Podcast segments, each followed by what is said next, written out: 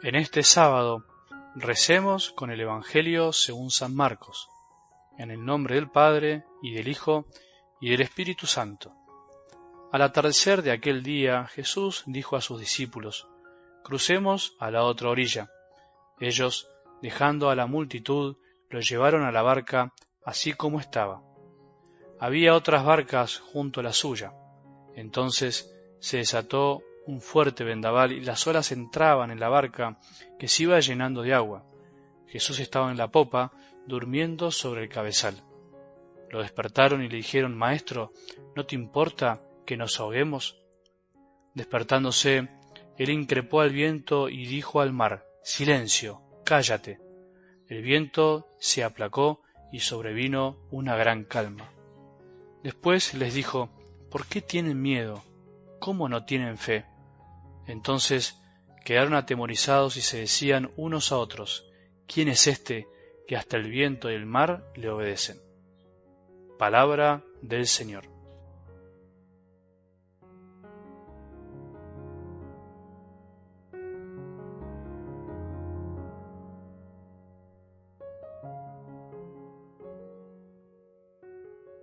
Qué lindo sería tener más tiempo cada día para dedicarnos en serio a la lectura y meditación de la palabra de Dios, o por lo menos hacernos el tiempo, porque la verdad es que lo tenemos. Nuestros corazones cambiarían, el mundo cambiaría. Me lo planteo siempre como sacerdote, en especial cuando experimento que justamente cuando más le dedico a la oración, más distinto, más lindo se hace el día, más tiempo tengo para amar, todo lo contrario a lo que a veces pensamos.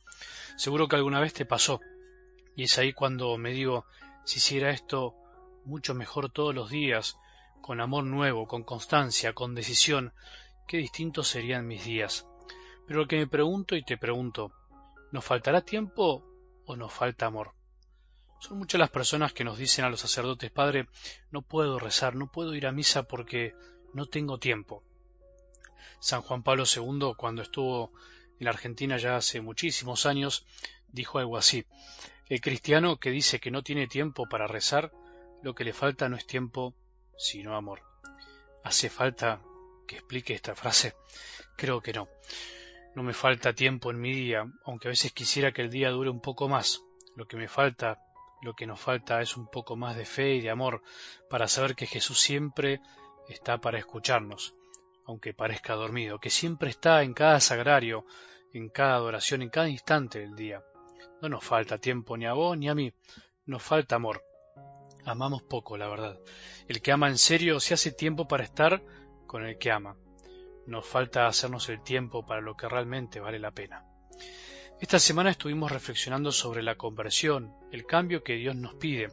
Creo que esto nos ayudó a tomar dimensión de lo que nos perdemos cuando escuchamos mal, cuando no ponemos algo más de nosotros, cuando queremos que las cosas sean fáciles, sin lucha, sin constancia, y nos olvidamos que la gracia actúa, pero que también necesita de nosotros, de nuestro esfuerzo.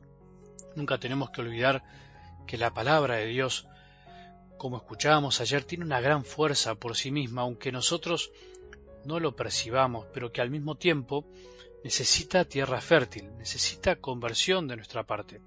Tenemos que recordar también que el reino de Dios no es nuestro, sino como lo dice la palabra, es de Dios. No es el reino mío en donde todo depende de nosotros, de nuestro esfuerzo, sino que es el reino del Padre, con su Hijo y sus hijitos, que somos nosotros.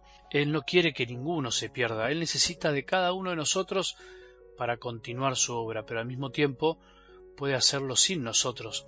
No somos absolutamente indispensables. El reino crece mientras dormimos, nos levantamos, crece porque Él lo hace crecer, aunque parezca a veces dormido.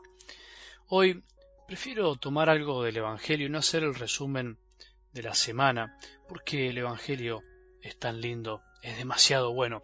Quiero tomar una idea o una imagen. Jesús durmiendo mientras todo parece que se va llenando de agua, se hunde. Increíble. ¿Quién de nosotros no hubiese tenido la misma actitud de los discípulos? ¿Quién de nosotros no tuvo alguna vez la misma reacción para con Jesús? Maestro, ¿no te importa que nos ahoguemos? Jesús, ¿no te importa que nos tape el agua de la injusticia, de la maldad, de la insensatez, de la amargura, del pecado, de los vicios, de la pobreza, de nuestras debilidades, de la depresión, de todo lo que nos ahoga y nos hace vivir inestables, pensando que en cualquier momento todo esto se viene abajo, todo se puede hundir? ¿No te importa, Jesús? Decinos la verdad, ¿no te importa? Una imagen puede más que mil palabras y a veces el silencio de Dios es también un modo de comunicarse.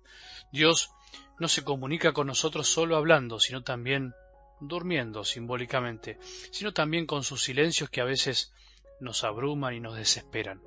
Qué extraño, ¿no? El silencio de Dios es también semilla del reino sembrada en nuestros corazones que dará fruto a su tiempo.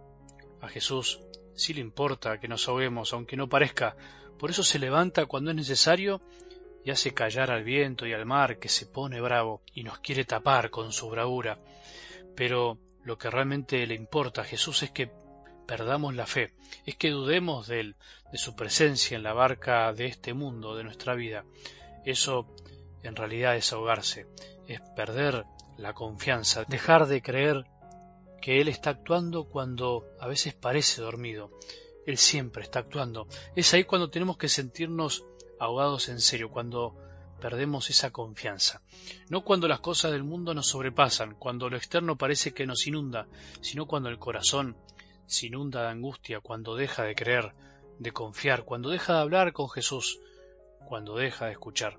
Cuando estés así, ahí preocupate, ahí grita en serio. Mientras tanto, todo lo demás es solucionable de una manera u otra.